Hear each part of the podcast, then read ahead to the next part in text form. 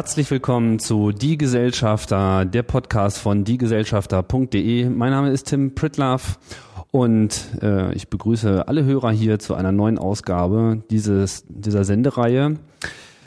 Hier geht es wie immer darum, Organisationen und Personen und ihre Hintergründe in ihrer gesellschaftlichen Tätigkeit auszuleuchten, zu hinterfragen und äh, vor allem ein bisschen hinter die Kulissen zu schauen und Motivationen herauszuarbeiten. Dazu bin ich jetzt äh, heute für die 21. Ausgabe in Berlin vor Ort und ich begrüße Martin Rücker. Schönen guten Tag. Guten Tag. Seines Zeichens Pressesprecher von Foodwatch, dem Foodwatch e.V.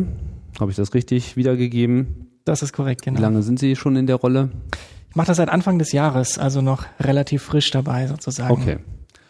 Aber äh, das sollte sie ja nicht davon abhalten, hier schnell einen Einblick bekommen zu haben. Foodwatch, denke ich mal, ist eine recht äh, schlanke Gruppierung, die noch sehr überschaubar ist von innen. Wir sind insgesamt ja als Organisation auch noch sehr jung, also gerade sieben Jahre alt geworden. Das ist für eine Organisation dann wirklich noch kein Alter mhm. und tatsächlich auch entsprechend klein. Viele sind überrascht, wenn sie hier bei uns in die Geschäftsstelle kommen und sehen, wie klein wir sind. Ähm, um sich das vielleicht vorzustellen, wir haben noch so ein paar Arbeitsplätze mehr, aber einen Stamm von zehn oder elf hauptamtlichen Mitarbeitern. Und da wir nicht organisiert sind wie andere, die dann Ortsgruppen vor Ort haben, über ganz Deutschland verteilt, sondern tatsächlich hier in Berlin unseren Sitz, und das ist es dann auch, ähm, da sind einige überrascht tatsächlich, äh, das ist Foodwatch. Mhm. Ja, klein zu sein ist sicherlich ein Vorteil, manchmal äh, sicherlich auch ein Nachteil auf Strukturen. So möchte ich auch später noch äh, zu sprechen kommen, aber vielleicht sollten wir erstmal ein bisschen herausarbeiten, worum es hier eigentlich äh, geht. Ähm, was ist denn kurz gesagt die Aufgabe und Zielrichtung dieser Organisation? Wir verstehen uns als eine Verbraucherrechtsorganisation, also auch in der Abgrenzung durchaus zum Verbraucherschutz. Das klingt immer so ein bisschen überspitzt gesagt wie ein Streichelzoo. Verbraucherrechtsorganisation. Genau. Wir sehen also Verbraucherpolitik und Verbraucherthemen als ein Bürgerrechtsthema an. Das heißt, es geht darum, Informationsrechte für die Kunden im Lebensmittelmarkt zu erreichen, Transparenz bei der Produktion von Lebensmitteln, damit sich Verbraucher tatsächlich auch bewusst für oder gegen bestimmte Produkte entscheiden können, damit sie wissen, was sie einkaufen und wissen, was in den Produkten drinsteckt, die sie kaufen. Und ähm, das ist eine Situation, die wir heute leider nicht haben. Und ähm, wir arbeiten daran, erstens das Bewusstsein dafür zu schaffen, dass die Situation leider nicht da ist, dass diese Transparenz nicht gegeben ist, dass viel Irreführung, viel Betrug auch stattfindet. Und das Ganze muss natürlich Einfluss haben auch auf die Politik, auf die politischen Rahmenbedingungen. Also wir möchten eine Interessenvertretung für die Verbraucher sein, die es in dieser Form bisher noch nicht gibt. Es ist leider so, dass natürlich die Wirtschaftsverbände, die in unserem Bereich Lebensmittelindustrie sehr aktiv ist, mit Lobbyisten sehr großen Einfluss auch auf Politik und Gesetzgebung hat und es eigentlich niemanden gibt, der eine entsprechende Rolle für die Verbraucher einnimmt. Und diese Lücke wollen wir schließen. Wir sind eine Organisation, die getragen wird von den Verbrauchern. Also wir sind anders als beispielsweise die Verbraucherzentralen unabhängig vom Staat. Wir kriegen keine staatlichen Fördergelder, sondern werden tatsächlich getragen von inzwischen mehr als 15.000 Förderern, die uns unterstützen mit Spenden oder mit regelmäßigen Förderbeiträgen und die dafür sorgen, dass wir ihre Interessen so gut es geht wahrnehmen können. Das heißt, die äh, Abgrenzung jetzt zu den Verbraucherschutzorganisationen ist einerseits dieses kleine Detail, das wahrscheinlich sehr wichtig ist, aber erstmal ist ja ein kleines Detail, dass man von Recht spricht und als Ziel quasi die Änderung des Lebensmittelrechts oder anderer Rechtsvorschriften primär ansieht, während Verbraucherschutzorganisationen sich, naja, was, wo ist denn der Unterschied im Fokus? Kümmern die sich nicht auch darum? Ist das nicht auch ein Thema? Na klar, die Themen überschneiden sich und die Verbraucherzentralen ähm, betreuen auch viele Themen, die auch unsere Themen sind.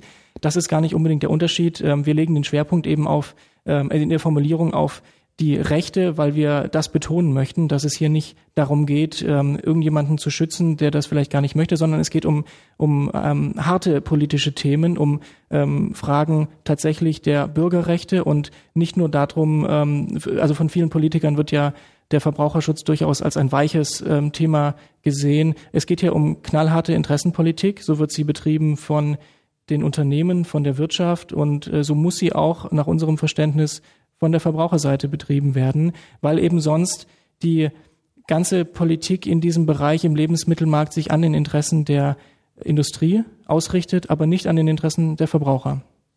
Foodwatch wurde ja gegründet von Thilo Bode, der vorher für seine Arbeit äh, bei Greenpeace auch vor allem bekannt war. Was, was war denn jetzt so seine primäre Motivation, äh, überhaupt diesen Weg zu gehen? Ich meine, das muss ja auch erstmal so einen Punkt geben, wo man sich sagt, so kann es nicht weitergehen und an der Stelle eine gewisse Analyse muss man ja erstmal betreiben, feststellen, da könnte es jetzt an einer Organisation fehlen. Gab es da irgend so einen so ein Lichtmoment, äh, von dem Sie wissen, wie es überhaupt zur Gründung von Foodwatch gekommen ist?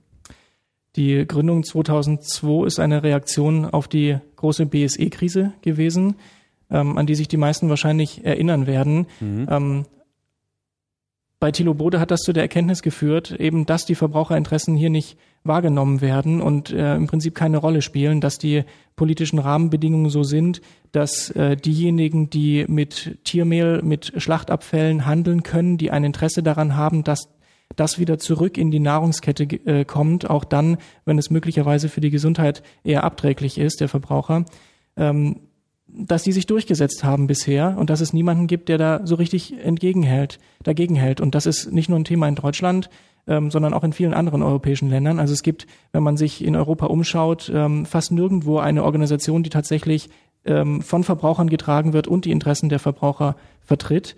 Das war der Ansatzpunkt für die Gründung von Foodwatch, eben diese Lücke zu schließen und der Lobby der Industrie etwas entgegenzusetzen. Aber inwiefern wird denn jetzt, wenn jetzt die anderen Verbraucherzentralen nicht von den Verbrauchern getragen? Ich meine, das ist ja auch im Prinzip ihr direktes Publikum. Die Verbraucherzentralen ähm, unterscheiden sich von uns durch, durch mehrere Dinge. Also erstens von der Ausrichtung betreuen sie natürlich sehr viel, sehr viel mehr Themen.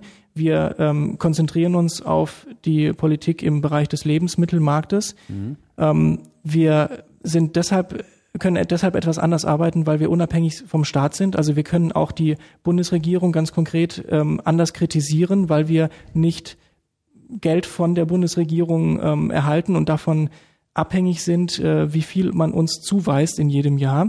Das heißt, wir sind, äh, wir haben dadurch eine ganz andere Rolle und wir verstehen uns natürlich als eine politische Kampagnenorganisation, die die Öffentlichkeit nicht nur beraten und aufklären möchte, sondern die mobilisieren möchte, um eben Druck zu erzeugen, der dazu führt, dass sich an diesen politischen Rahmenbedingungen, wie ich sie beschrieben habe, etwas verändert. An der Stelle ist ja Foodwatch auch so ein bisschen Teil einer weiteren gesellschaftlichen Bewegung. Also wir haben ja auch hier im Podcast schon verschiedene Organisationen vorgestellt, die zunehmendem Maße die Kampagne als Arbeitsmittel nehmen. Mir fällt da jetzt spontan Camp Act zum Beispiel ein, die ja das sozusagen in den Mittelpunkt ihrer Arbeit äh, stecken. Aber im Vergleich zu dem traditionellen Ansatz, was nicht, mir fällt jetzt so bei Verbrauchern natürlich als erstes Stiftung Warentest rein, wo man halt sozusagen den Markt beobachtet und natürlich durch diese Tests ja auch immer sehr viel Aufmerksamkeit äh, schafft. Und da hat sich dann natürlich dann zu den Leuten auch ein gewisses Vertrauensverhältnis äh, gebunden. Wie kann man da so als kleine neue Organisation äh, zu den Verbrauchern dieses äh, oder ein vergleichbares Vertrauensverhältnis aufbauen? Das geht natürlich in einer kurzen Zeit überhaupt nicht, sondern nur über die längere Perspektive gesehen. Wie gesagt, wir sind sieben Jahre alt, das ist noch relativ jung. Ich glaube, dass wir ähm, dafür ganz gut dastehen, was das Ansehen angeht, was auch die Unterstützung von, von den Zahlen her angeht. Also ich halte 15.000 Förderer für eine gerade sieben Jahre junge Organisation eigentlich für einen sehr guten Wert. Und ähm, das ist, wir merken, dass das auch stabil ist. Also es ist nicht so, dass wir ähm, Fördermitglieder haben, die nach kurzer Zeit wieder austreten und dann kommen neue, sondern es gibt sehr viele, die uns über die Jahre hinweg treu bleiben. Und äh, letztlich geht es natürlich für eine neue Organisation auch erstmal darum, äh, bekannt zu werden, die Themen äh, und die Sicht der Dinge, die wir haben, bekannt zu machen. Und das ist ein langwieriger, langer Prozess, der sicherlich noch nicht abgeschlossen ist. Mhm. Bevor wir zu den äh, Themen kommen, vielleicht dann doch nochmal ähm, gleich nochmal so diese Struktur mit den Fördermitgliedern, also unterschiedliche Organisationen halten es ja anders mit ihren Mitgliedern. Mal ist es also mehr eine, eine Fördermitgliedschaft, mal ist es wirklich eine aktiv teilnehmende Mitgliedschaft, manchmal sind es auch nur sehr wenige Mitglieder, die sie beraten, wenn ich es richtig verstehe. Äh, ist die primäre Mitgliedschaft bei Foodwatch vor allem eine Fördermitgliedschaft? Aber es gibt auch welche, die nicht Fördermitglieder sind. Genau, es gibt eine Zahl von ähm, stimmberechtigten Mitgliedern, die von unserem Aufsichtsrat ähm, als stimmberechtigte Mitglieder eingesetzt werden. Die können aus der Mitte der, der Mitglieder eben als solche eingesetzt werden.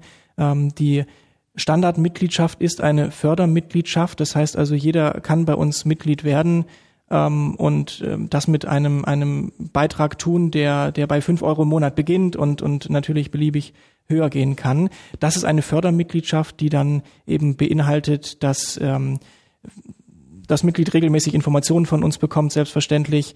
Ähm, wir bieten als, als Service äh, beispielsweise auch eine Ernährungsberatung an. Also das sind so die Vorteile, die ähm, ein Fördermitglied hat. Mhm. Aber es ist tatsächlich so, dass das, das ein äh, Förderbeitrag ist und damit ähm, ja, also äh, keine, ähm, wie soll ich das sagen, also keine, keine Stimmberechtigung bei unserer Mitgliederversammlung verbunden ist. Und welche, welche Mitglieder erhalten diese Stimmberechtigung? Also warum? Wie, das, wie das, gesch das? das geschieht auf ähm, Entscheidung des Aufsichtsrates. Ja.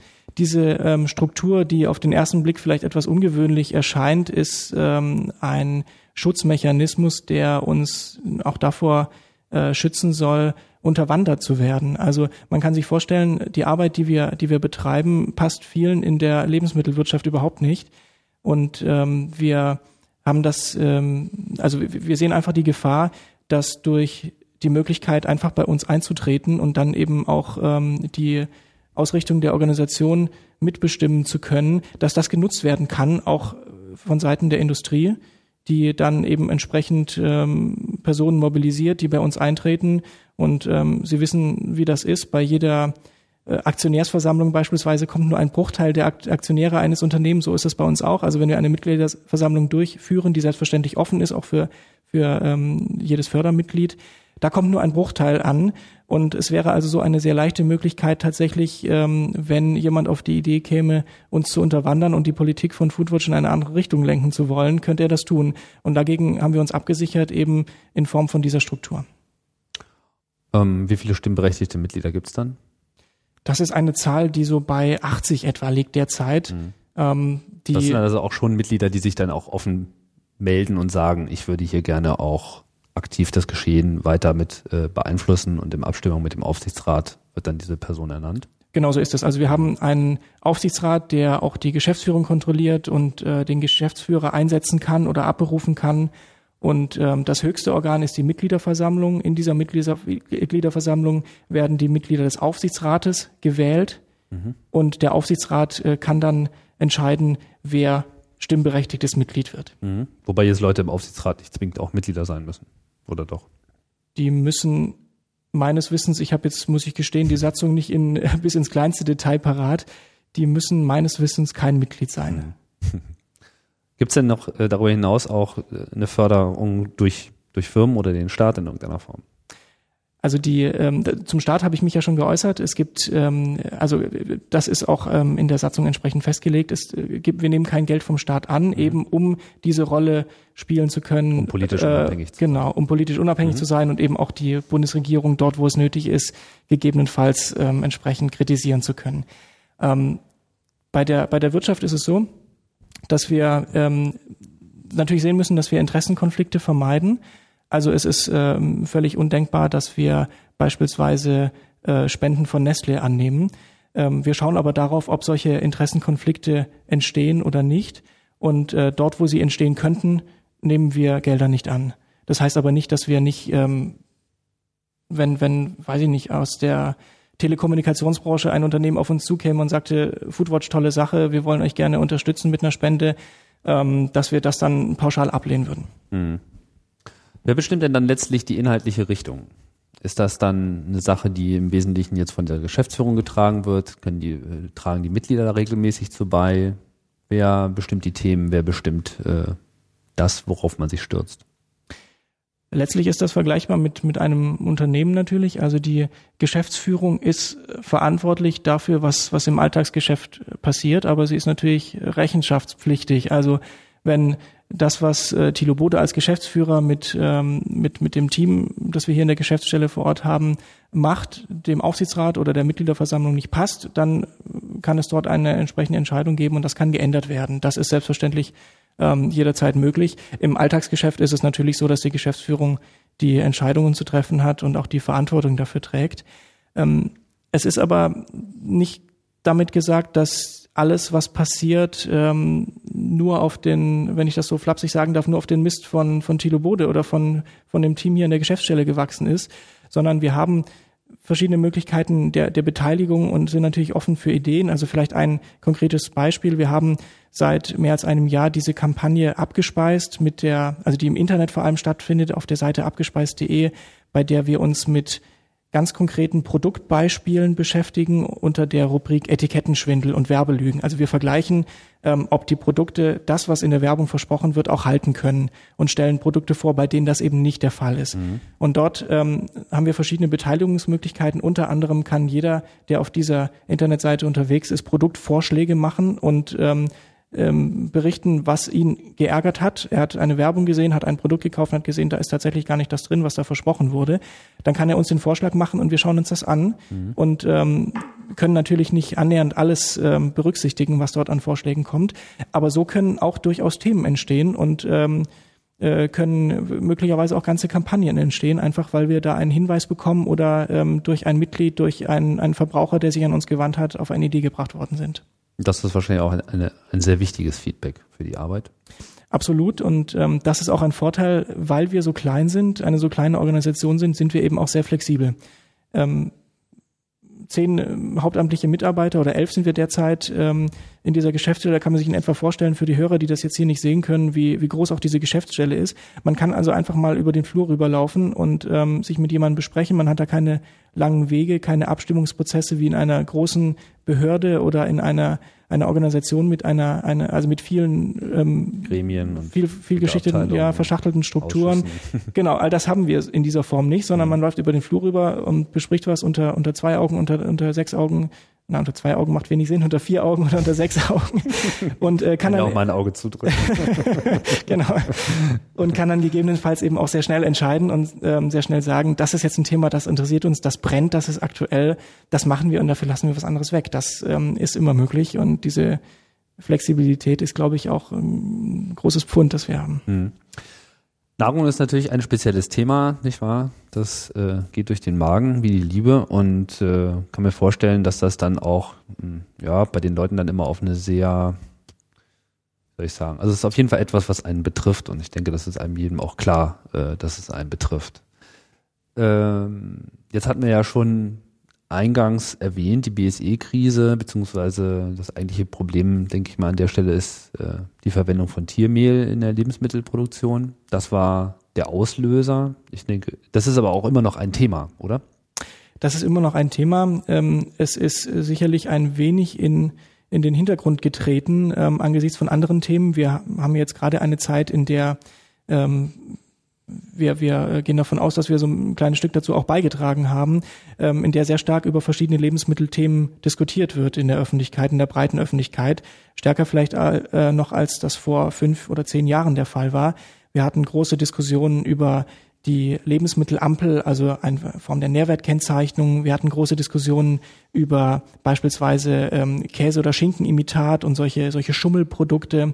Ähm, da ist also etwas passiert. Diese Themen sind stärker ins Bewusstsein gerückt und ähm, ich glaube schon, dass sich da allgemein in der Gesellschaft auch der Eindruck durchsetzt, dass da nicht alles so läuft auf dem Lebensmittelmarkt, wie es vielleicht sein sollte aus Verbrauchersicht. Mhm.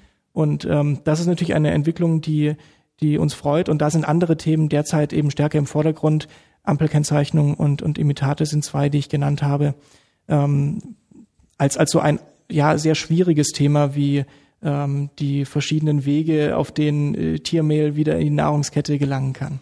Ampelkennzeichnung äh, steht, wenn ich das richtig sehe, für die Forderung, ein anderes Auszeichnungssystem auf Lebensmittelverpackungen durchzusetzen, was eine gewisse Schädlichkeit oder Nichtschädlichkeit von Produkten für die eigene Gesundheit kennzeichnet.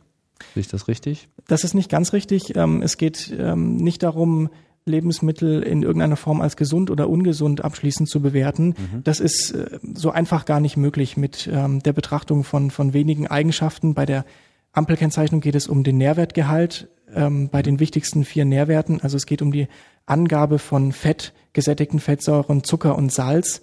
Ähm, nicht mehr, aber auch nicht weniger, denn bisher findet sich das eben auf den Lebensmittelverpackungen ähm, häufig gar nicht drauf und ähm, wenn dann in einer Form, die nicht unbedingt dazu äh, angetan ist, den Verbraucher wirklich transparent zu informieren, was tatsächlich drinsteckt, sondern eben häufig um die Werbebotschaft warum, der Lebensmittelhersteller zu unterstreichen. Also es geht nicht. Warum diese vier?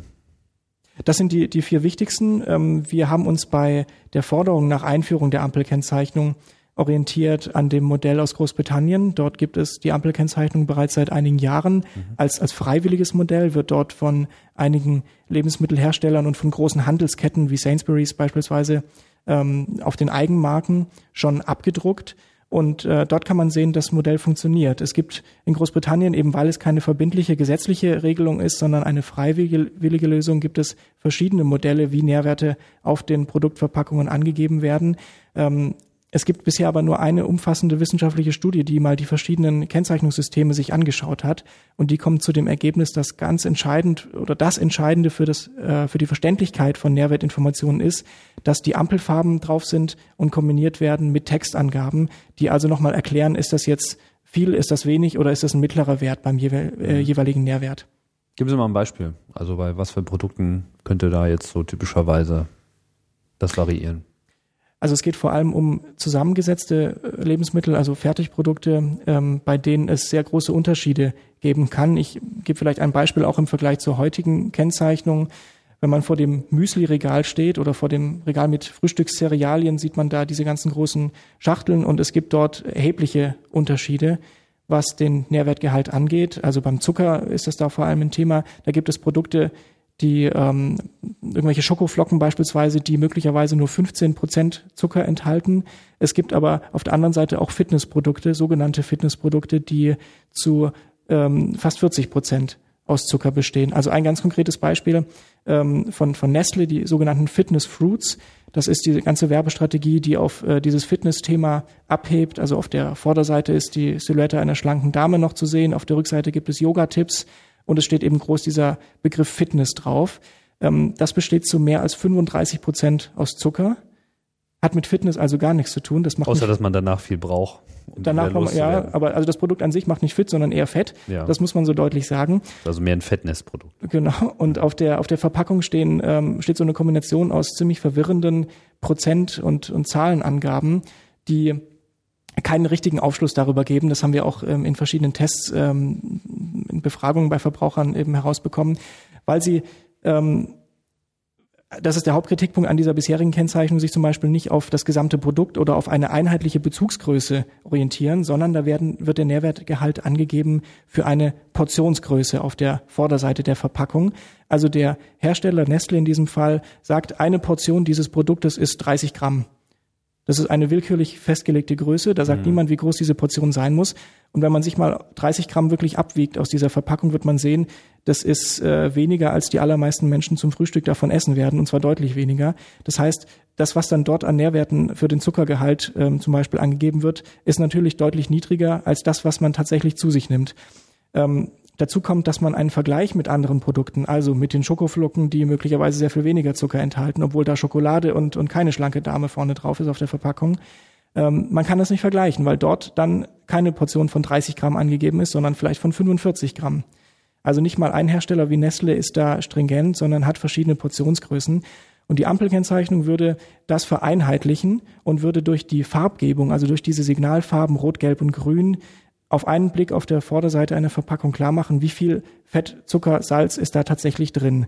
Also man würde sehen, äh, vier Ampelgrafiken auf der Verpackungsvorderseite. Dort stünde jeweils, ähm, ich mache es jetzt am Beispiel vom, vom Zucker, eine Grammangabe pro 100 Gramm, immer einheitlich. Bei diesem Nestle Fitness Fruits würde dann einfach stehen 35 Gramm pro 100 Gramm. Und das Ganze ist ein sehr hoher Wert. Ähm, deshalb wäre er hinterlegt mit einer roten Farbe, Rot signalisiert einen hohen Wert und man könnte sofort auf einen Blick erkennen, da ist also viel Zucker drin. Und man hat zusätzlich die Möglichkeit, also zu vergleichen, wenn man ähm, die Frühstückscerealienpackungen im Supermarktregal sieht, dann kann man sehen, da ist es rot, da ist es gelb, beim Zucker, da ist es grün möglicherweise. Oder man kann eben auch innerhalb ähm, einer Farbgruppe sehen, anhand der, der Grammwerte, die dort angegeben werden, wie sind die Unterschiede nochmal innerhalb einer solchen Farbgruppe. Das ist das System, leicht verständlich, reduziert auf äh, ein Minimum, aber ebenso komplex wie noch nötig, um zumindest die Informationen über die wichtigsten vier Nährwerte zu bekommen. Was dahinter steckt, ist natürlich schlechte Ernährung oder sagen wir mal unangemessene Ernährung. Wie groß ist denn das Problem in der Gesellschaft? Ja, dahinter stecken, ähm, stecken zwei Dinge. Die Ernährung ähm, ist sicherlich das eine Thema. Ähm, wir haben massive Kosten im Gesundheitswesen durch Fehlernährung. Ähm, es ist aber darüber hinaus natürlich jenseits der Kostenebene einfach ein gesellschaftliches Problem. Nach den Zahlen der Bundesregierung gilt jeder zweite Erwachsene in Deutschland als übergewichtig und schon 15 Prozent der Kinder. Das heißt, es ist ein äh, massives gesellschaftliches Thema und wir halten die Produkte der Lebensmittelindustrie, die eben nicht informieren darüber, wie viel Kalorien, wie viel Fett und Zucker tatsächlich in den Produkten drin stecken, die im Gegenteil sogar noch ganz gezielt in die Irre führen, weil sich eben diese ganzen Fitness- und Wellnessprodukte sehr gut verkaufen, weil die Leute denken, ach, dann können sie sorglos zugreifen und viel davon essen, ist ja nicht, ähm, ist ja kein schweres Produkt, sondern liegt ganz leicht im Magen, tatsächlich aber viel Zucker drin ist diese Produkte sind mit dafür verantwortlich, dass wir dieses Problem haben, weil sich bisher die Verbraucher eben nicht transparent informieren können über den tatsächlichen Nährwertgehalt von Lebensmitteln. Da würde die Ampelkennzeichnung etwas verändern mhm. und ähm, natürlich gibt es den Verbrauchern die Möglichkeit, äh, wenn sie das wollen, sich ausgewogen zu ernähren, wenn sie sich ähm, zucker- oder fettarm ernähren wollen, gibt es ihnen die Möglichkeit, entsprechend einzukaufen. Es ist darüber hinaus aber auch noch ein Thema, jetzt bin ich wieder bei den Bürgerrechten, bei den Verbraucherrechten, ähm, für die grundsätzliche Frage, die Foodwatch bei eigentlich allen Themen, die wir betreiben, umtreibt, nämlich wer darf entscheiden, was wir über unsere Nahrungsmittel wissen? Sind es die Firmen allein, die bisher sehr wenige Vorgaben haben, was sie an Informationen weitergeben müssen? Vorgegeben ist im Prinzip nur eine Zutatenliste, die auch noch einige Probleme beinhaltet, können wir vielleicht auch noch darauf zu sprechen kommen. Aber was wir darüber ähm, sonst noch erfahren dürfen, das liegt tatsächlich allein in den Händen dieser Unternehmen. Wir können, sind also darauf angewiesen, dass man uns da eine Auskunft gibt. Und bisher passiert das eben dort, wo es den Unternehmen in den Kram passt und dort, wo sich etwas besser verkaufen lässt, wenn es möglichst intransparent ist, passiert das nicht. Und wir sagen, die Verbraucher sollten hier ein gehöriges Wort mitreden bei der Frage, was wissen wir, was dürfen wir wissen über unsere Lebensmittel. Und dafür ist diese, dieser Kampf um die Ampelkennzeichnung, das ist ja wirklich ein Kampf, der, der ganz massiv zwischen den verschiedenen Seiten betrieben wird ähm, und ein, ein Ringen, das schon, schon über Jahre ja geht, auch in Deutschland. Ähm, dafür ist das stellvertretend und sinnbildlich. Es geht darum, darf die Industrie allein entscheiden, welche Informationen sie weitergibt, oder ist es nicht eine Frage, die wir auf einer anderen Ebene diskutieren sollten, die also die Politik ähm, als Interessenvertreter des äh, Volkes und der Verbraucher nicht vielleicht auch anders entscheiden sollte? Jetzt gibt es Widerstand. Kann man sich ja auch denken, irgendwie. Wer will sich schon äh, seine Möglichkeiten, alles so darzustellen, wie er möchte, äh, nehmen lassen? Die Frage ist, geht man da jetzt vor? Also was für Mittel wählt Foodwatch an der Stelle und inwiefern macht Foodwatch da vielleicht auch äh, Sachen anders, als das äh, andere Organisationen bisher gemacht haben? Wie, wie, wie geht man da vor? Ist, wer, wer steht im Fokus? Ist es die Politik? Sind es die Firmen? Beide? Es sind sicherlich ähm, beide. Es ist so, dass man natürlich auch darüber nachdenken könnte, was ist die Verantwortung, die gesellschaftliche Verantwortung, auch angesichts dieses riesigen Gesundheitsproblems, was wir mit mit ähm, falscher Ernährung haben. Ähm, also eine, eine, Frage der Verantwortung der Industrie. Ähm, nur erleben wir eben, dass die Industrie sich eigentlich nur durch klare gesetzliche Vorgaben häufig zu dieser Verantwortung, zu verantwortungsvollem Handeln bringen lässt. Das heißt, natürlich geht es darum, dass es eine politische Entscheidung gibt. Ähm, man sieht in Großbritannien, wo diese Ampelkennzeichnung zwar von einer staatlichen Behörde reguliert ist, also da ist ähm, in einem ähm, Dokument festgelegt ähm, und in, das war ein langer wissenschaftlicher Prozess auch, ähm, wie man das gemacht hat, ist festgelegt, wann zum Beispiel der ähm, die, die Farbhinterlegung für den Zuckergehalt von Grün auf Gelb und von Gelb auf Rot umspringt. Mhm. Also es gibt Kriterien, wie diese Ampelkennzeichnung auszusehen hat. Es bleibt aber freiwillig. Das heißt, manche Handelsunternehmen, manche Lebensmittelhersteller wenden die Ampelkennzeichnung an, andere tun dies nicht. Das ist natürlich eine Situation, die für den Verbraucher nicht schön ist. Und ähm, unsere Sorge ist, wenn man das nicht gesetzlich verbindlich für alle regelt, dann werden sich gerade die Hersteller nicht an die Ampelkennzeichnung halten und die nicht einführen, die eben das klar, das davon leben, etwas verbergen Aber zu wollen. Was, was mich, ich mir die Frage ist jetzt, jetzt, jetzt sitzen hier zehn Leute und überlegen darüber, wie, wie kann man das politisch durchsetzen. So, ist ja klar, es muss da irgendein Druck aufgebaut werden. Aber wo, wo setzt man da an? Also wo setzt Foodwatch den Hebel an? Ja, wir versuchen den Hebel natürlich möglichst überall anzusetzen. Ja. Ähm, das heißt, äh, von einer Mobilisierung der ähm, der Verbraucher. Also wir haben beispielsweise ähm, Mitmachaktionen auch auf unserer Internetseite laufen, bei der die Verbraucher direkt an die Politiker E-Mails schicken können und die Forderung nach Einführung der Ampelkennzeichnung ähm, stellen können. Mhm. Das haben bisher mehr als 40.000 Verbraucher schon getan auf, auf der Internetseite. Ähm, wir haben dafür aber Instrumente natürlich der Öffentlichkeitsarbeit vor allem. Beispielsweise, ähm, also sei es ähm, eine, eine Umfrage bei Mnet, die mal abbildet, ähm, wie ist denn tatsächlich die Stimmung in der Bevölkerung.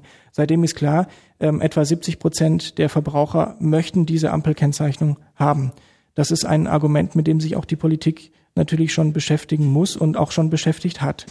Ähm, wir haben darüber hinaus ähm, versuchen zu sehen, wie wird denn auf der Seite der Lebensmittelindustrie argumentiert. Und ähm, dort wurde beispielsweise lange so argumentiert, es gibt für die Ampelkennzeichnung überhaupt keine wissenschaftliche Grundlage. Tatsächlich ist es so, es gibt genau eine wissenschaftliche, ähm, umfassende wissenschaftliche Studie, die habe ich vorhin zitiert aus, aus Großbritannien, die also genau sagt, die Ampelkennzeichnung ist eigentlich das Modell, was am besten verstanden wird von den Verbrauchern. Also war es unsere Aufgabe, ähm, dafür zu sorgen, dass diese Studie, die einzige, die es dort gibt, nicht totgeschwiegen wird, wie es die Vertreter der Industrie gerne gehabt hätten, sondern dass sie thematisiert wird. Und das haben wir durch eine entsprechende Presse- und Öffentlichkeitsarbeit auch getan. Und wir haben sie auch nochmal in Deutschland durch ein Institut ähm, der Universität Gießen bewerten lassen, ob diese Studie denn überhaupt auch valide ist. Mhm. Und ähm, das Ergebnis ist, dass es eine, eine sehr gute wissenschaftliche Arbeit ist und eben tatsächlich die einzige, die eine solche umfassende Analyse mal gemacht hat. Und ähm, das haben wir thematisiert, sodass also nach und nach auch die einfach die Argumente der Gegenseite entkräftet werden können. Wo wird denn dann die Diskussion geführt?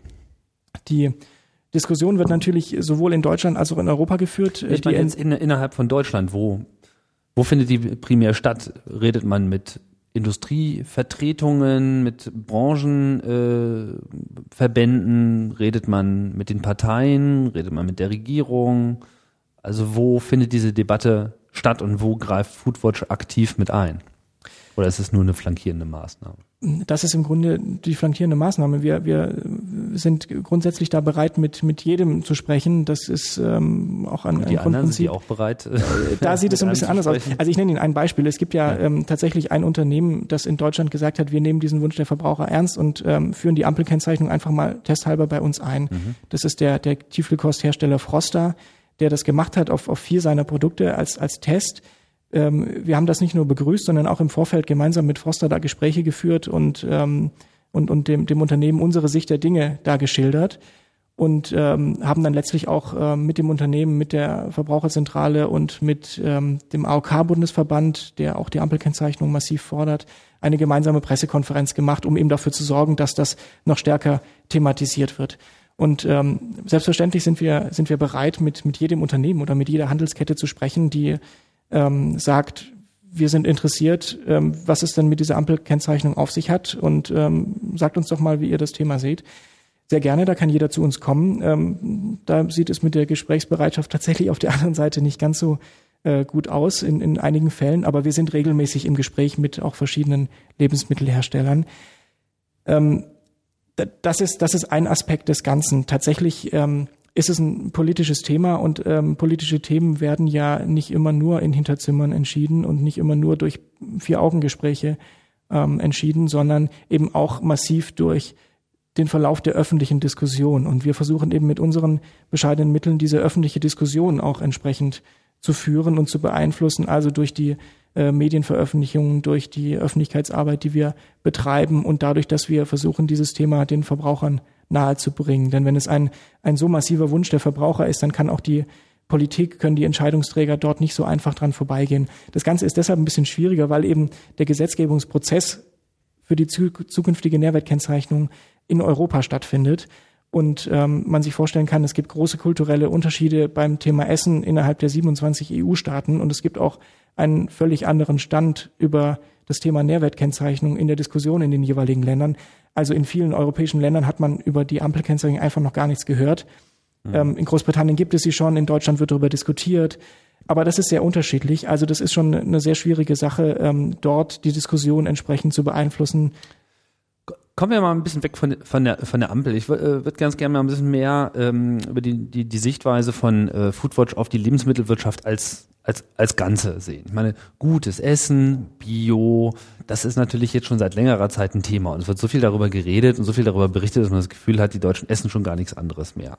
Die Realität sieht äh, sicherlich ganz anders aus. Äh, zwar gibt es äh, hier und da wahrscheinlich solche äh, glückselige Inseln mit äh, großem Biomarktanteil, aber das ist äh, nun beileibe ja nicht überall so.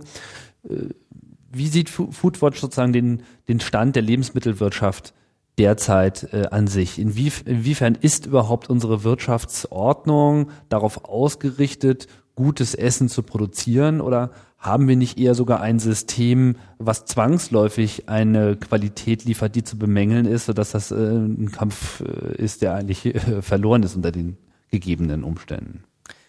Also was Ihre Aussage zum, zum Thema Bio-Lebensmittel angeht, ja. ähm, da ist es in der Tat so, man kann manchmal das Gefühl bekommen, als ernährt sich eigentlich jeder nur noch von Bio-Lebensmitteln, die am besten auch noch aus der, aus der Region kommen und keine weiten Transportwege haben und so weiter.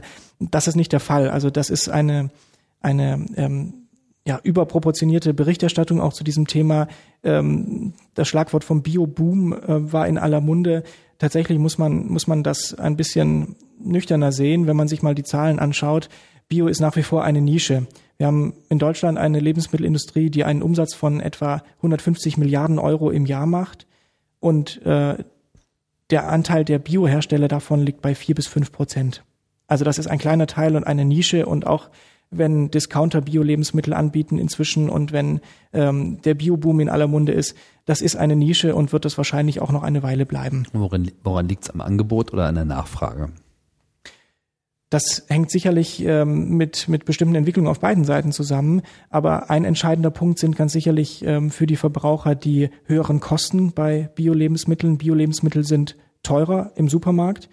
Das liegt auch daran, dass die Politik es bisher nicht geschafft hat und nicht gewagt hat, die ungleichen Wettbewerbsbedingungen für Bio-Lebensmittel im Vergleich zu konventionell erzeugten zu beseitigen. Wo ist das anders? Ähm, der große Unterschied ist, dass bei konventionell erzeugten Produkten sehr viel höhere Umweltkosten entstehen, die dann gesamtgesellschaftlich getragen werden. Also ein konkretes Beispiel, ähm, es werden ähm, chemische Pflanzenschutzmittel eingesetzt in der konventionellen Landwirtschaft, die in den Boden sickern und dort ähm, Umweltschäden verursachen, die mit, mit Steuergeldern dann letztlich wieder beseitigt werden müssen, wenn sie aus dem Grundwasser gefiltert werden beispielsweise. Diese Umweltfolgekosten haben wir in der biologischen Landwirtschaft nicht in diesem Maße. Da die aber gesellschaftlich getragen werden, da nicht die, ähm, die Produktkosten letztlich bei konventionell erzeugten Produkten ähm, ähm, einen Anteil haben, um diese Folgeschäden zu beseitigen, ist es so, dass wir im Grunde eine ähm, unausgesprochene Subvention der konventionellen Landwirtschaft haben. Und demgegenüber sind ähm, Anbauer von Bio-Lebensmitteln im Nachteil. Das zeigt sich bei den Kosten und das ist ein Ungleichgewicht, das natürlich beseitigt werden sollte aus unserer Sicht. Das Ergebnis ist aber tatsächlich, dass Bio-Lebensmittel ähm, in den meisten Fällen teurer sind und ähm, für viele Verbraucher auch deshalb ähm, ja nicht erschwinglich. Was würde das bedeuten, dass wenn man jetzt sozusagen äh, das, das Düngen und äh, jeglichen Eingriff in die Natur der äh, traditionellen oder konventionellen Landwirtschaft ähm, mit mehr Steuern oder Abgaben versieht, würde es dann nicht dazu führen, dass alle Lebensmittel teurer werden oder sehen Sie da einen anderen Effekt? Das ist natürlich eine sehr komplizierte Rechnung, die man dort anstellen müsste und ähm, ein sehr kompliziertes System, das, das dort äh, geschaffen werden müsste. Allerdings ist es ja heute schon so, dass wir diese, äh, diese Kosten konkret bezahlen. Wir tragen sie eben nur als Gesellschaft. Das heißt, auch wenn ich nur Bio-Lebensmittel äh, einkaufe, bezahle ich über meine Steuergelder die Maßnahmen, die ergriffen werden, um eben entsprechende Folgen der Umweltfolgen der konventionellen Landwirtschaft wieder zu beseitigen. Die das heißt, das Geld wird schon jetzt ausgegeben. Es ist eben die Frage, ähm, auf wen wird es umgelegt. Das ist der Bereich Bio. Sie hatten mich äh, vorhin ja, ja. sehr viel allgemeiner gefragt, ähm, wie wir den, den Stand der Lebensmittel, ähm, des Lebensmittelmarktes da sehen. Es muss es ja nicht alles Bio sein, oder? Also äh, ist ja auch so ein bisschen manchmal so ein Bio-Wahn, wenn es jetzt nicht äh, wirklich von noch äh, gestreichelten Kühen äh, kommt, die Milch, dann, dann kann sie nichts taugen. Ist ja nicht, Sie sagen ja auch nicht, dass jetzt irgendwie eine normal, in Anführungsstrichen, normal hergestellte Milch oder ein normal hergestelltes Lebensmittelprodukt muss ja nicht zwangsläufig schlecht sein, wenn es jetzt nicht zu 100 Prozent dem Biomaßstab folgt. Nein, Bio-Lebensmittel sind auch nicht ähm, die Lösung für alles und, und nicht in allen Bereichen besser. Das muss man auch deutlich sagen. Mhm. Sie sind, sie sind besser für viele Dinge. Also es gibt natürlich ähm, ähm, höhere Tierschutzstandards bei, bei biologisch erzeugten Lebensmitteln beispielsweise. Es wird auf, auf eine ganze Reihe von Zusatzstoffen verzichtet äh, oder muss verzichtet werden bei Bio-Lebensmitteln. Ähm, Pestizideinsatz und so weiter. Also es gibt viele Punkte, bei denen man wirklich sagen kann, hier sind äh, Bio-Lebensmittel besser, aber das gilt eben nicht für alle Punkte. Ähm, Beispiel ist auch die Klimadiskussion. Man kann auch nicht sagen, dass Bio-Lebensmittel per se ähm, ökologisch besser sind oder fürs Klima besser sind als konventionell erzeugte Lebensmittel. Es ist beispielsweise so, dass bei der Rindfleischproduktion ähm, die Klimabilanz bei biologisch erzeugtem Rindfleisch schlechter ausfällt als bei konventionell erzeugtem äh, Rindfleisch. Das liegt ähm, daran, wie diese Tiere gehalten werden. Es ist energieaufwendiger, Tiere in, äh, also Rinder in, in Biohaltung nach den Biokriterien ähm, zu halten als nach konventionellen, weil eben ähm, größere Bestallungen mit, mit äh, Einstreu ähm, bereitgestellt werden müssen und äh, nicht ein einfacher Bretterboden zum Beispiel. Also es ist ein höherer Energieaufwand und ähm, mhm. also man kann nicht eben, kann, man kann eben nicht in, in allen Punkten sagen, Bio-Lebensmittel sind besser. Fürs Klima sind Bio-Lebensmittel in vielen Punkten besser. Bei Rindfleisch ist ein Beispiel, ist es eben genau andersherum. Man muss sich das schon sehr genau anschauen. Und man kann auch nicht sagen, dass Bio-Lebensmittel ähm, ehrlicher sind beispielsweise. Auch Bio-Lebensmittel werden natürlich ähm, gerade wenn zunehmend Discounter auch Bio-Lebensmittel sich ins Regal stellen, werden industriell erzeugt. Also auch hier geht es nicht in jedem Fall um die Idylle vom Bauernhof um die Ecke, der ähm, einfach alles, was er dort vor Ort hat, verarbeitet und das kommt dann irgendwo in den Handel, sondern natürlich ist das eine industrielle Produktion. Und ähm, auch Bio-Lebensmittel werden, werden beworben und äh, müssen sich durchsetzen und müssen verkauft werden. Und das ist eben genauso wie bei den konventionellen. Wir haben vorher von den, von den Fitness Fruits gesprochen, die in Wirklichkeit ähm, ähm, sehr viele sehr viel Zucker enthalten und, und mit Fitness nicht viel zu tun haben. Solche Werbetricks gibt es natürlich auch bei den Bioherstellern und auch da muss man sehr genau hinschauen. Mhm. Ähm, die die ähm, Bio-Pizza, Bio-Tiefkühlpizza äh, macht natürlich genauso dick wie die konventionelle Tiefkühlpizza. Weil? Weil die Nährwerte unter Umständen genauso aussehen können. Also weil genauso viel Fett und ähm, genauso viel Fett drin ist. Ja. Nur Biofett und Biosalz und Biofettsäuren. Ja, sicher, aber also das ist, ähm, ja. also der Bauchspeicheldrüse, wie sie das verarbeitet, erstmal relativ egal. Ja. ähm, äh, ich, also, äh, auch, auch, ja. Kurz äh, dazu, gerade äh, was jetzt die Kosten der Fleischgeschichte betrifft. Ich hatte, glaube ich, äh, auf Ihrer Webseite eine Studie gesehen. Ähm, was kostet ein Schnitzel wirklich? die ist von Foodwatch initiiert worden.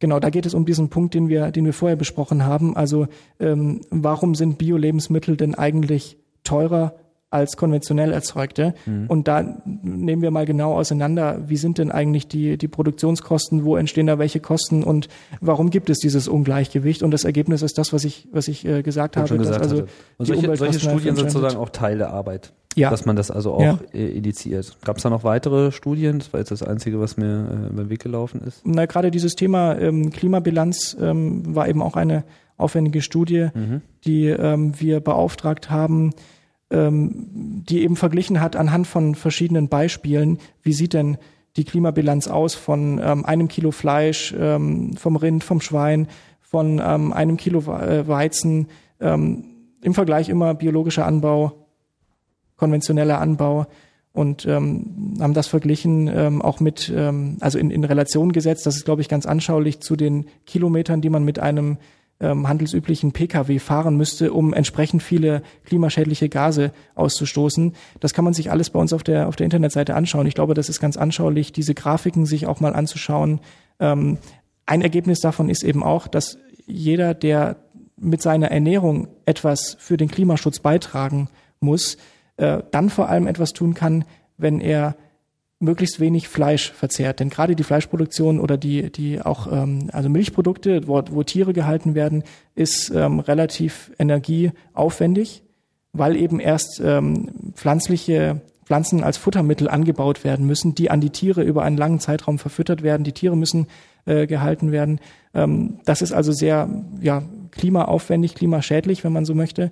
Und äh, wenn jemand also äh, durch seine Ernährung dazu beitragen möchte, dass das Klima geschützt wird, ähm, dann kann er das tun, indem er relativ wenig Fleisch verzehrt. Einfach ein bisschen weniger Schnitzel hm, pro Woche und schon so man was bewirkt. Also sozusagen. genau, so kann jeder, der das möchte, kann das kann das entsprechend handhaben. Aber ein wichtiges Ergebnis dieser Studie ist eben auch, dass wir in dieser ganzen Diskussion, die wir ähm, seit zwei, drei Jahren hier in Deutschland ja ganz massiv führen, über die richtige Klimapolitik diesen Bereich Landwirtschaft völlig vergessen haben. Wir reden über Maßnahmen in der Verkehrspolitik äh, beispielsweise, ähm, in verschiedenen Wirtschaftsbereichen, energetische Sanierung von Häusern und so weiter. Über die Landwirtschaft reden wir überhaupt nicht, obwohl die einen fast so großen Beitrag äh, zu den klimaschädlichen äh, Gasen hat wie der Verkehr. Also das muss sich auch ähm, politisch ändern und ähm, wir müssen auch darüber sprechen, welchen Beitrag die Landwirtschaft zu einer Redaktion der klimaschädlichen Gase beitragen kann. Mhm.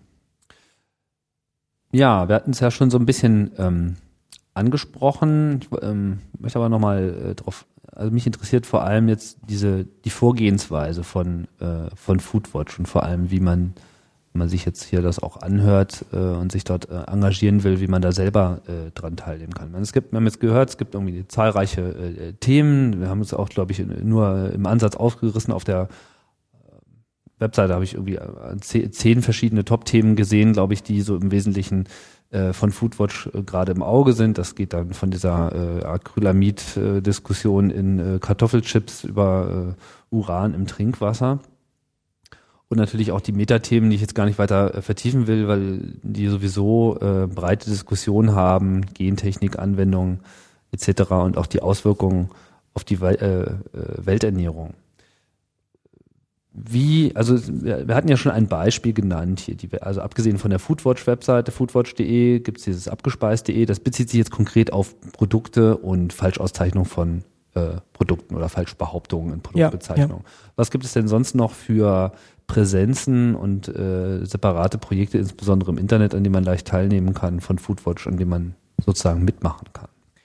Naja, das sind, das ist schon ähm, mit das wesentliche Projekt. Wir haben für, also auf dieser äh, Standardseite, Stammseite foodwatch.de verschiedene Möglichkeiten, sich mhm. an solchen politischen Aktionen wie zum Beispiel für die Ampelkennzeichnung ähm, einzusetzen. Ähm, man kann dort auch an die Politiker sich wenden mit der Forderung nach einem Grenzwert für Uran im Trink- und Mineralwasser. Ähm, also so, solche Themen greifen wir dort auf, ähm, um eben bestimmte politische Dinge zu unterstützen. Also Verbraucher können dort einfach ähm, sich auch direkt Aber an nehme ich da jetzt zuständigen Politiker nur, nur, nur, einmal dran teil oder äh, gibt es auch die Möglichkeit, dann sozusagen auch weiterhin in den äh, Prozess von Foodwatch eingebunden zu bleiben?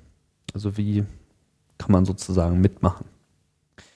Das ist in vielen Dingen etwas schwierig. Also äh, bei der, bei der Struktur haben wir schon drüber gesprochen, dass wir ähm, nicht wie andere Organisationen im Umweltschutzbereich solche Ortsgruppen haben, bei denen sich dann ähm, Menschen vor Ort mit ganz konkreten Aktionen ähm, für, äh, für die Organisation einsetzen. Das ist bei uns in der Tat ein bisschen schwieriger. Ähm, das ist manchmal auch bedauernswert, weil wir ähm, häufig Fragen, Anfragen auch von Ehrenamtlichen bekommen, die gerne etwas tun würden und dann feststellen, dass es nicht so einfach ist. Das hängt ähm, eben vielfach auch damit zusammen, welche Themen wir betreuen. Also eines der, der vielleicht am am einfachsten verständlichen Themen ist tatsächlich ähm, Etikettenschwindel, diese, dieses abgespeist Projekt. Ähm, da kommt es tatsächlich darauf an, ähm, auf jedes kleine Wort, auf jede kleine Formulierung. Wir greifen da ja Unternehmen äh, ganz massiv an. Wir sagen, das Produkt, das ihr da auf dem Markt habt und das ihr entsprechend bewerbt, äh, bewirbt, ist, ähm, ist eine Mogelpackung. Das ist, ähm, das ist eine Schwindelei. Und ähm, da müssen wir natürlich uns absichern und müssen gucken, wie wir unsere Formulierungen wägen. Wenn man sich jetzt vorstellt, dass, ähm, dass wir ähm, ganz viele Ehrenamtliche haben, die ähm, aufklären wollen über dieses Thema Etikettenschwindel und sich meinetwegen vor Supermärkte stellen und mit anderen Verbrauchern reden oder in die Schulen gehen oder was auch immer tun, ähm, dann werden die einer riesigen Gefahr ausgesetzt, dass sie, ähm, weil sie natürlich nicht so in dem Thema ganz so tief drin sein können, wie, wie wir das sind, die uns täglich damit beschäftigen, ähm, sind die ganz leicht in der Gefahr, dass sie sich da auf juristisches Glatteis begeben. Ähm, also es ist leider nicht so ganz einfach, ähm, bei uns mitzuwirken. Das ist ähm, gut, aber so als Tippgeber auf jeden Fall auch. Meine, in dem Moment, wo man sozusagen äh, einfach offen ist äh, und beobachtet und äh, kritisch begleitet, dann wäre Foodwatch ein Kanal, in dem man eben diese Beobachtungen auch ja. hineingeben kann. Das in jedem Fall. Mhm. Und ähm, es sind ähm, einige Geschichten auch in der, in der Vergangenheit, einige Themen auch schon deshalb entstanden, weil wir eben einen entsprechenden Tipp bekommen haben. Also es gibt ja tatsächlich ähm, so viele Themen, die man bearbeiten könnte im Bereich der Lebensmittel, die wir gar nicht alle schaffen und von denen wir zum Teil auch noch gar nichts wissen. Und wenn wir natürlich dann einen Anruf bekommen von jemandem, der ähm, bei einem Lebensmittelhersteller arbeitet und der sagt, ähm, gibt uns den Hinweis, ähm, guck doch mal drauf. Also wir wissen hier, dass da äh, Uranwerte im Mineralwasser sind, ähm, weil das eben aus äh, bestimmten Regionen gewonnen wird, in denen die Gesteinsschichten sehr uranhaltig sind. Ähm, ähm, dann ist es ein Hinweis, dem wir, dem wir dann unter Umständen nachgehen können, wenn wir das, wenn wir das leisten können. Und selbstverständlich sind wir da immer ansprechbar für solche Hinweise. Mhm. Ähm, wie wie sieht's denn aus? Ich meine, äh, Foodwatch begleitet jetzt, ähm, hat im Prinzip, unterstelle ich mal, erstmal eine Bestandsaufnahme gemacht. Ist sieben Jahre äh, Organisationszeit, man ist viel äh, beschäftigt mit den Themen und während man sich damit beschäftigt, gewinnt man ja sozusagen auch selbst erstmal Erkenntnisse, die man so äh, zum Start nicht gehabt hat. Wie schätzen Sie denn sozusagen den Ist-Zustand äh, ein äh, und vor allem, wie, äh, wohin geht die Reise? Gibt es da einen positiven Trend und äh, die Lebensmittelindustrie äh, fühlt sich unter Druck und wird sich in zunehmendem Maße äh, dort einer mehr gesundheitlich orientierten, der Gesellschaft zugewandten äh, Vorgehensweise verschreiben? Oder läuft das äh, eher aus dem Ruder und äh, es wird alles ganz furchtbar und ganz schlimm? Ich bin fest davon überzeugt, dass sich da tatsächlich etwas bewegt. Diese großen öffentlichen Diskussionen, die wir in der Vergangenheit über die Qualität unserer Lebensmittel hatten, zeigen, dass sich die Lebensmittelindustrie dieser Verantwortung stellen muss. Ähm, das hat sie bisher noch nicht immer verstanden. Sie verweigern oft die Diskussion, äh, wollen sich öffentlich gar nicht äußern und sind eigentlich immer ganz froh, wenn ähm, auch die Kritik an der Intransparenz, die Kritik auch an der bestimmten Zusammensetzung und Verwendung von bestimmten Stoffen in Lebensmitteln, wenn das gar nicht so sehr ähm, ein, ein, Thema wird. Und ähm, ich glaube, es wird in der letzten Zeit schon deutlich, dass das so nicht funktioniert, dass diese Themen sehr wohl ähm, interessant sind für die Menschen und auch für die Medien und ähm, dass nach und nach die Industrie auch in eine solche Diskussion reingezogen wird.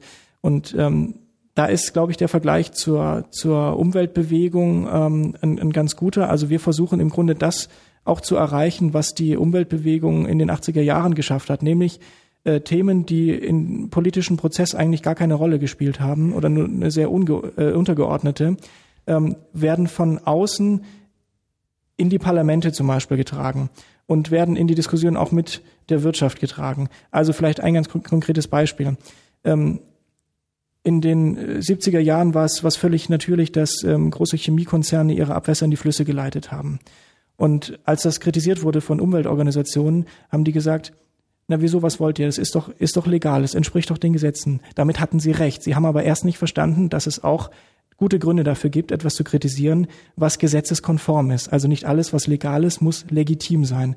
Und genau diese Diskussion führen wir jetzt in der Lebensmittelindustrie. Wir haben es bei diesem Thema Etikettenschwindel zum Beispiel mit ganz vielen Dingen zu tun, die passieren legal. Wir werden legal in die Irre geführt und wir bekommen legal Lebensmittel, die bestimmte Stoffe enthalten, die ersetzt werden könnten, die aber drin sind und die gesundheitsschädigend sind oder sein können. Mhm. Und ähm, wenn wir das kritisieren, dann argumentiert die Industrie jetzt genauso wie die Chemiekonzerne in den 70er und 80er Jahren. Die sagen, Wieso? Das ist doch legal. Ja, es ist aber nicht legitim. Und das ist genau der Punkt, an dem wir sind und bei dem wir die Diskussion gerne fortführen würden. Ähm, heute ist es nicht mehr legal, dass Chemiekonzerne ihre Abwässer in die Flüsse leiten. Und genau deshalb muss ich auch hier etwas tun und genau deshalb setzen wir auch dort an und kritisieren auch Dinge, die gesetzeskonform sind. Das heißt, die Forderung ist eigentlich das, was legitim ist, äh, rechtlich zu ver ver verpflichtend zu machen, beziehungsweise das Illegitime zu verbieten? Wir sprachen ja ursprünglich auch schon von Bürgerrechten. So, ja. das, das ist genau der Punkt. Also es geht darum, ähm, wer hat denn eigentlich die Deutungshoheit darüber, was legitim ist? Und ähm, es reicht nicht, sich darauf zu berufen, was in den Gesetzen steht, denn äh, wir wissen, wie Gesetzgebung stattfindet, wie sie auch beeinflusst wird. Und wenn sie eben bisher vor allem durch die Wirtschaft, durch die Industrie beeinflusst wird, dann ist klar, was in diesen Gesetzen am Ende drin steht sondern wir sagen, ähm, die Deutungshoheit liegt aber woanders. Wir müssen gesellschaftlich diskutieren. Das legt nicht Foodwatch fest, das legen aber die Verbraucher fest, äh, das legt die Gesellschaft fest, was legitim ist und ähm, was wir beispielsweise an Kennzeichnungsvorgaben für Lebensmittel haben. Und das kann nicht allein äh, die Politik nach Diktat der Industrie entscheiden. Mhm. Und brauchen wir da noch eine Grundgesetzänderung für äh, gesundheitliche Orientierung?